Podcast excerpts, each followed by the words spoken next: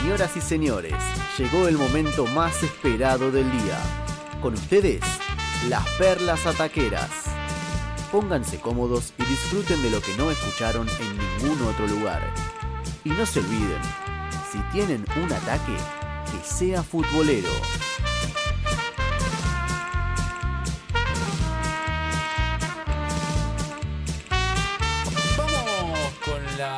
Perlita A de Agus Comiso, que ya ha adelantado. Yo quiero que, que Comiso nos cuente esta perla, perlaza, y, y después que dé su pronóstico, según todo lo que analizaste, Lo voy a anotar, ¿eh?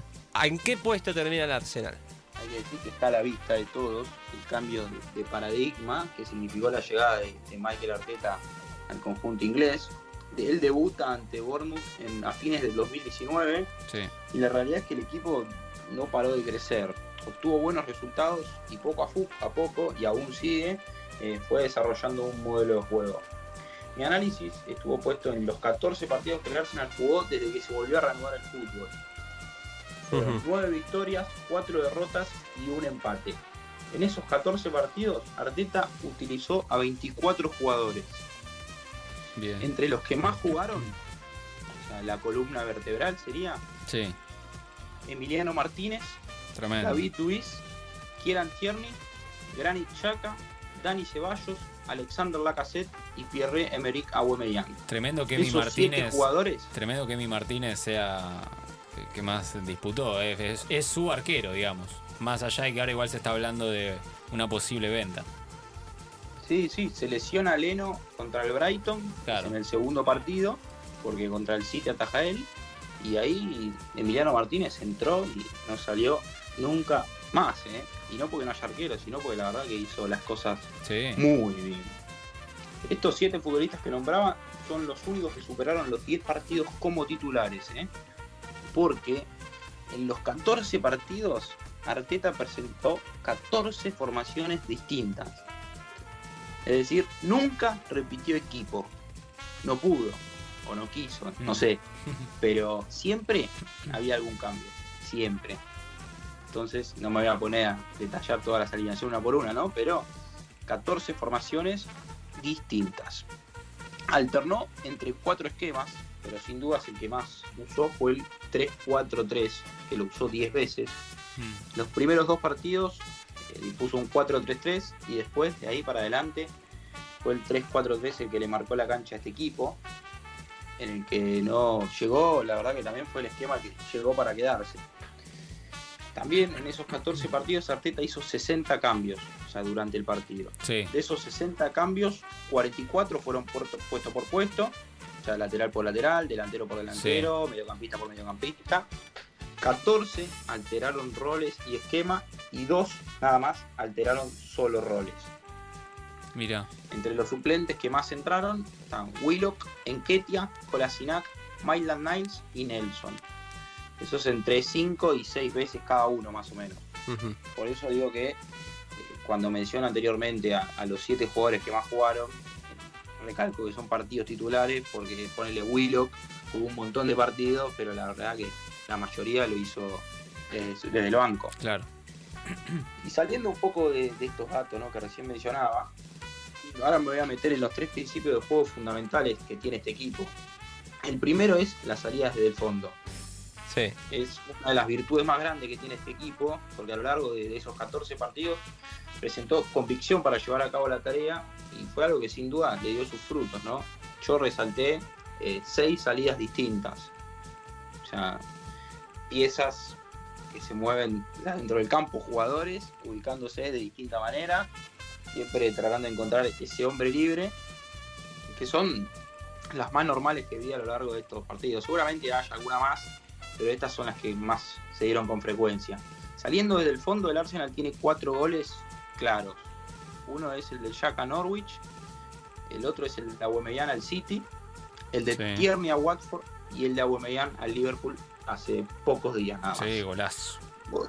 Golazo. Otro principio también fundamental es la presión alta, que es lo que le permitió al Arsenal prácticamente competir ante rivales de muchísima más jerarquía, como por ejemplo el Manchester City, el Liverpool, el Chelsea, el Liverpool jugó dos veces y le ganó las dos.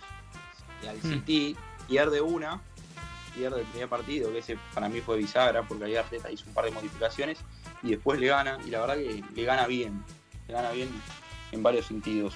A través de la presión, de esta presión alta que yo decía, consiguió anotar cinco goles, o sea, que jugadas puntualmente pasaron por eso, ¿no? El jugador presionando al arquero, el jugador presionando al central, obligando Mm. a que se equivoque y consiguiendo este tipo de goles. Después también otro aspecto a destacar es el compromiso colectivo, que para mí es uno de los más importantes, que es el que le permitió desarrollar las dos ideas que yo mencionaba anteriormente, ya que eh, todos corren. No hay un jugador del Arsenal que no se sacrifique por el compañero, que no corra. Todos pasan la línea de la pelota. El Arsenal repliega mucho y cuando repliegan no hay un jugador que no esté en campo propio, hasta los delanteros, ¿no? Obviamente esto le juega a favor a unos y en contra a otros. Pues a los delanteros, Hay que tener mucho laburo. Se imaginarán que no quieren defender en el borde de su área. pero jugadores como David Luiz, Mustafi, Kolasinac, Tierney se sienten mucho más cómodos y eso fue lo que le permitió competir sin duda ante rivales de, de muchísimo más material, mejor ubicados. Después también hay que destacar la labor de Emiliano Martínez, como mencionaba antes, llegó Figura. para quedarse, sin lugar a dudas.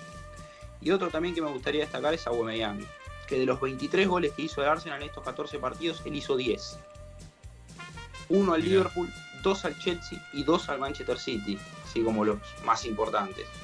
Recordemos, los dos al Chelsea fue para salir campeón, los dos al City para eliminarlo en semifinales, y el gol que le hizo a Liverpool fue el otro día para empatar 1 a 1, ir a los penales y también que el Arsenal se proclame campeón.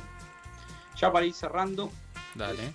me parece justo destacar ¿no? este trabajo que está haciendo Arteta, porque agarró un grande dormido, es la verdad, y lo hizo competir contra rivales mejores. De los 14 partidos que jugó el Arsenal, estoy seguro que 9 o 8 rivales en los papeles eran superiores. Y los resultados, la realidad es que fueron más que buenos. No, la, la verdad, para ser sincero, no, no lo veo para campeón. ¿eh? Boleto Es para difícil, Champions. es difícil. Yo Lo con- veo, Pero Champions, me encanta. sí, Champions sí, eso sí, no tengo ninguna duda. Pero no lo veo para campeón porque me parece que aún no le falta, le falta plantel al Arsenal. Todavía le falta trabajo. Estos partidos que jugó fueron muchos eliminación directa, o sea, partidos de 90 minutos en los que le fue bien. Pero en un torneo de 38 fechas, la verdad, no sé cómo le puede llegar a ir.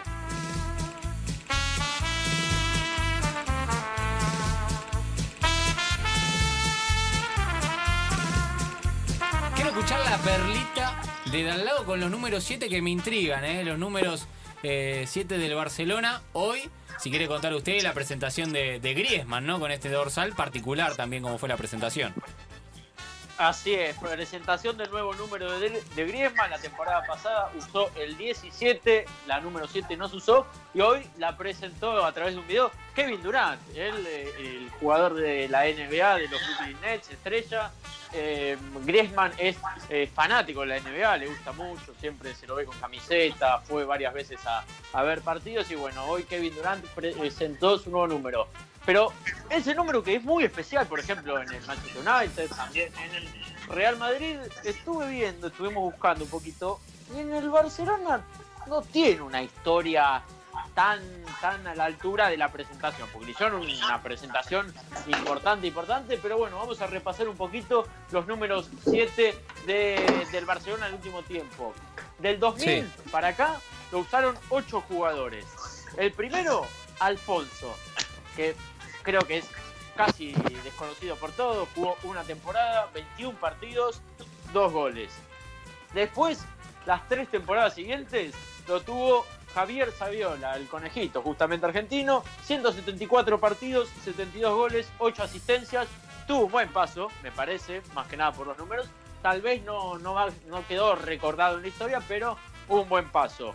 Después, Henry Larkson, dos temporadas, 2005 2004-2005 hasta la 2005-2006, eh, 58 partidos, 19 goles en dos temporadas. Más tarde lo usó Engin Kulsosen. Eh, tres temporadas, 119 partidos. Jugó Eh, más, más de lo que también, creía, no- ¿eh? Jugó más de lo que ¿Cómo? creía. El, el islandés era, ¿no? Johnson. Sí, Sí, sí. Ah, Alto, pero- rubio. Bien, Así bien es. nórdico. Tuvo 10 119 partidos, 48 goles.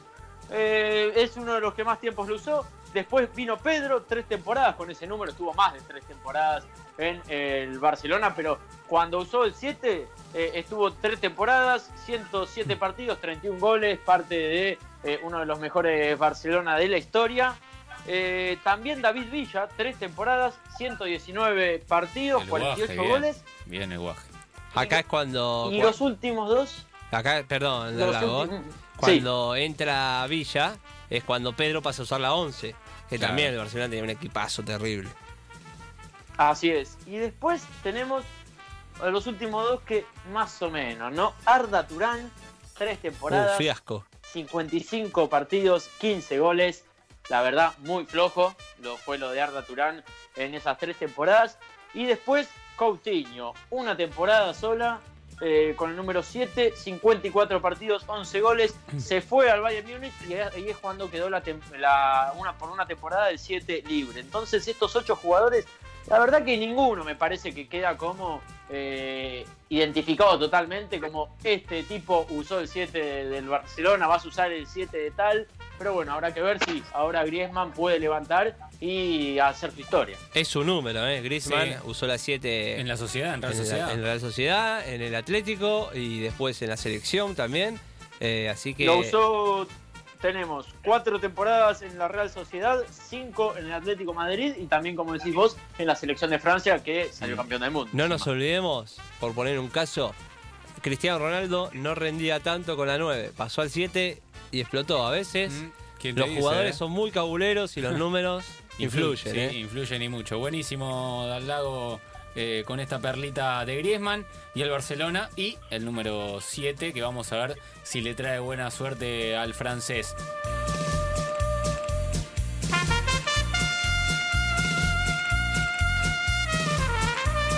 Maurito Cosenza, vamos con su perla sobre esta despedida de Verbanega, eh, a lo grande del Sevilla. ¿Está por ahí? Sí, porque Ah, la despedida de, de Ever Banega fue, fue con emoción, ¿no? Eh, dio una conferencia de prensa, decíamos, ¿no? En el estadio, en el Ramón Sánchez Pizjuán. Este, Banega se mostró ahí con su pelo platinado, ¿no? Como está ahora. Sí. Y leyó una carta, la tenía, tenía escrito, ¿no? Todo lo que iba a leer.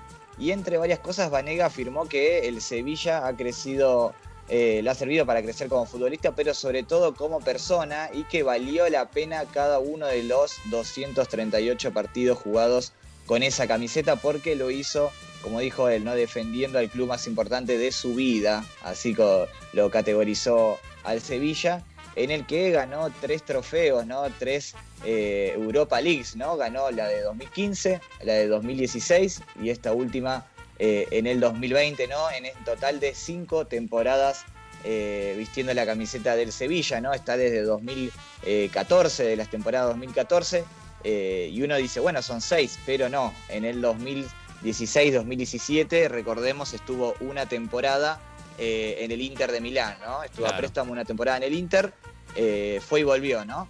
Y también terminó dato- agradeciendo, ¿no? Le dijo dato, gracias Maurito. a Monchi, que es el director deportivo del club, y al presidente por haberme traído eh, a este club tan hermoso. Dice, siento que el Sevilla se portó muy bien conmigo, siento que yo ya le he dado todo lo que tenía.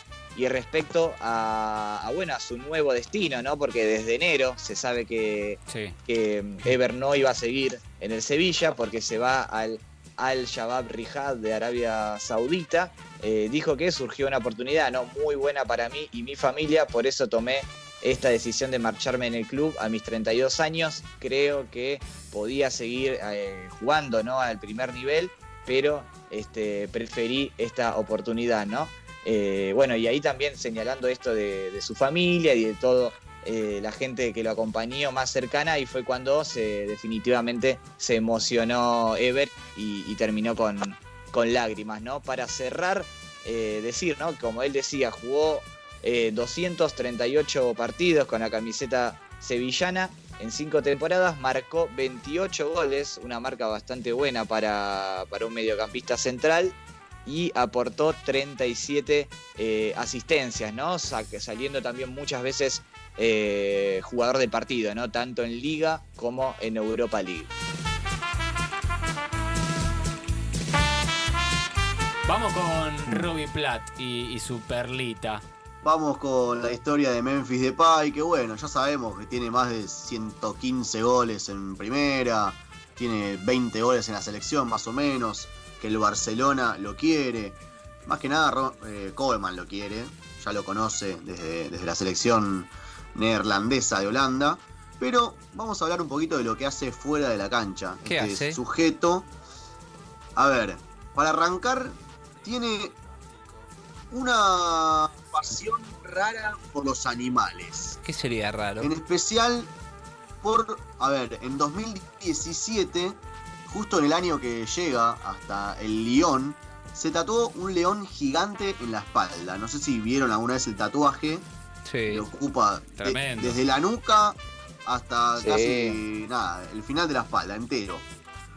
Bueno, pero en esta cuarentena, Galo de Driussi, es verdad, pero en esta cuarentena fue un poquito más allá y hace unas semanitas subió una foto con su nueva mascota.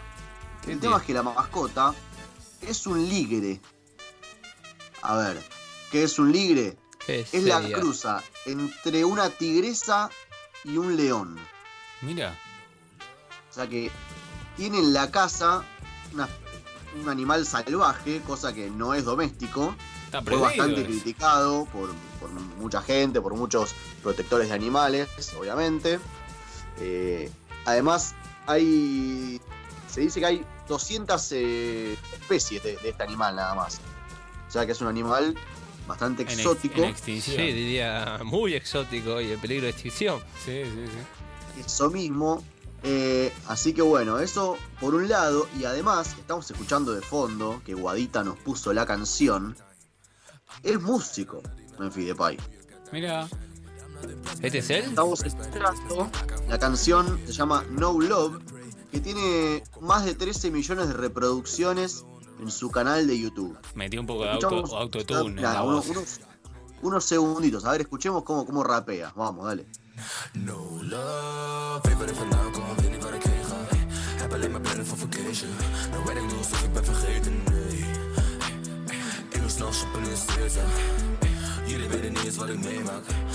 Divino, ¿eh? Sí, Bien. mirá cómo rapea. Buena Y voz. además, sí, no, lindo, ¿eh? Tiene, tiene va- varios videos en YouTube, ya tiene nueve canciones, así que lo pueden seguir. Tiene un, un perfil de YouTube y de Spotify, así que lo pueden seguir en, en esos lados. Y también hace unos años, hace tres años más o menos, se juntó con el futbolista del Ajax, eh, Quincy Proms, y Sí. también sacaron una canción juntos que se llama L.A. Bibs. Así que también tiene, tiene junto otras canciones. Y hace poquito se juntó con Justin Kluivert. ¿Le suena a Kluivert? Sí, Sí, el hijo de el hijo- Patrick. ¿Jugador de la Roma sigue Bueno. siendo? Jugador de la Roma. Así que también eh, participaron juntos en una canción que se llama Fall Back. Así que vamos a ver si nuestro amigo Memphis traslada su música a España dentro de unos meses y mirá si saca un- una canción Y- rapeando y, ahí en cuando, cuando saque el disco queda oficialmente habilitado para conocer su lado B, digamos, ¿no? Sí. Ahí se hace oficial Claro. y lo toma Maurito el caso. Claro, por ahora no es la dos. Le paso, le paso la posta a Maurito. Cuando lance su primer disco, eh, lo agarra Maurito y hace un sensacional lado B. Pero por ahora es nada más que una perlita taquera.